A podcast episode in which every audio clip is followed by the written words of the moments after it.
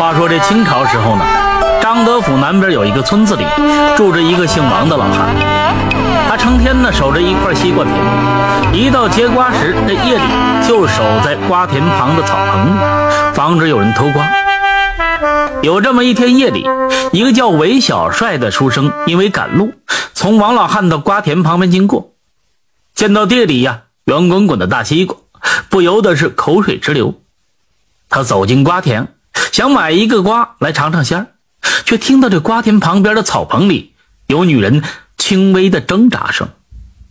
韦小帅不由得好奇，凑到窗户口，偷偷的往里看，只见屋内一个老汉强搂着一个少妇就要同睡，这少妇明显不愿意，却被这老汉呢禁锢在被窝里，挣脱不得。少妇身上的衣服也被这老汉给扯烂了。韦小帅瞬间就明白了，老汉是想着硬上弦。韦小帅急中生智，他见这木窗后啊，这桌子上放着一个铜锣，还有这锣棒，赶紧撬开窗，拿走铜锣和锣棒，锵锵锵锵的就敲了起来。屋里这老汉一听到这铜锣声，吓得魂飞魄散，连忙从少妇身上爬起来，开门就追着韦小帅。韦小帅却是一口气儿跑到最近的那个村子口，一边敲锣一边喊：“抓贼了！抓贼了！谁家的妇人遭贼了？快出来认领！”韦小帅这一嗓子加上铜锣发出的巨大声响，不一会儿就吸引不少村民出来。这时王老汉已经撵上韦小帅要抢这铜锣，韦小帅却不随他的意，继续往村子里跑。几个村民很快过来扯住他，这韦小帅于是就一五一十将自己的所见所闻说了。王老汉此时已经羞得满脸通红，恨不得找地缝钻进去。村民们也将这王老汉给绑了起来。这时这少妇呢跟着来到了村口，只见他的衣服都破了，十分不雅观。韦小帅见了，又脱下自己的外衣给这少妇披上，少妇感激的都哭了。这时呢。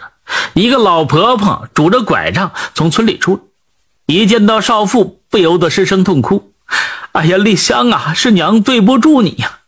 娘说着口渴想吃瓜，谁知道这王老汉是这么一个人面兽心的玩意儿，是娘对不起你呀！”母女两个是抱头痛哭了一阵。韦小帅这才知道，被他救下的少妇叫吴香丽，是近来丧夫的寡妇。而眼前这老婆婆就是她的婆婆，一家人只剩下婆媳两个相依为命。这很快，王老汉的媳妇柴氏也赶到，她听说了自家丈夫所做的丑事，上前就是一巴掌，把王老汉脸上扇出几个血红的指头印王老汉这时连吭都不敢吭，乖乖的跟着媳妇回家。吴香丽邀请韦小帅到自己家。倒了一碗清茶招待。当天晚上，韦小帅留宿在吴香丽家，却听到隔壁屋里这吴香丽哭了一整夜。她婆婆一直在安慰她。韦小帅听了，心中不忍。这时，他才想到自己刚才的做法有失妥当。吴氏的清白虽被他保住了，但是名声肯定坏了，以后也不好再嫁人。吴小帅转念这么一想。自己尚未娶亲，何不问问这吴氏想不想跟自己在一起？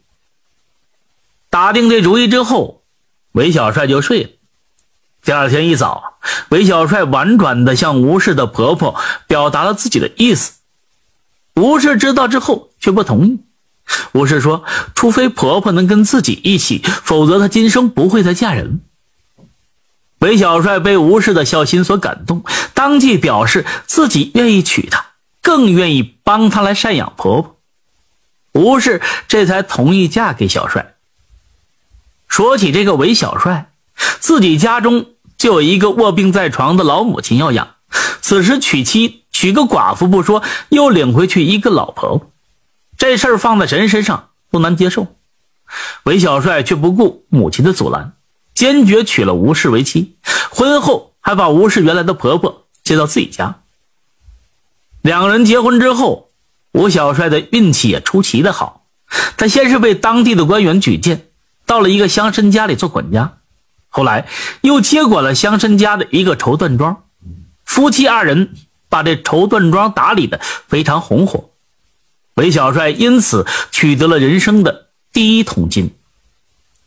这过了两年呢，韦小帅带着吴氏到一个古庙去求子，庙里的一个老和尚见到了吴氏，说他是一个福大命大的人，却需要嫁。一个与他八字相合的丈夫，这才能显贵。而吴小帅正是这个人。后来，吴小帅成了当地有名的富翁，吴氏呢也给他生了一个儿子，一个女儿。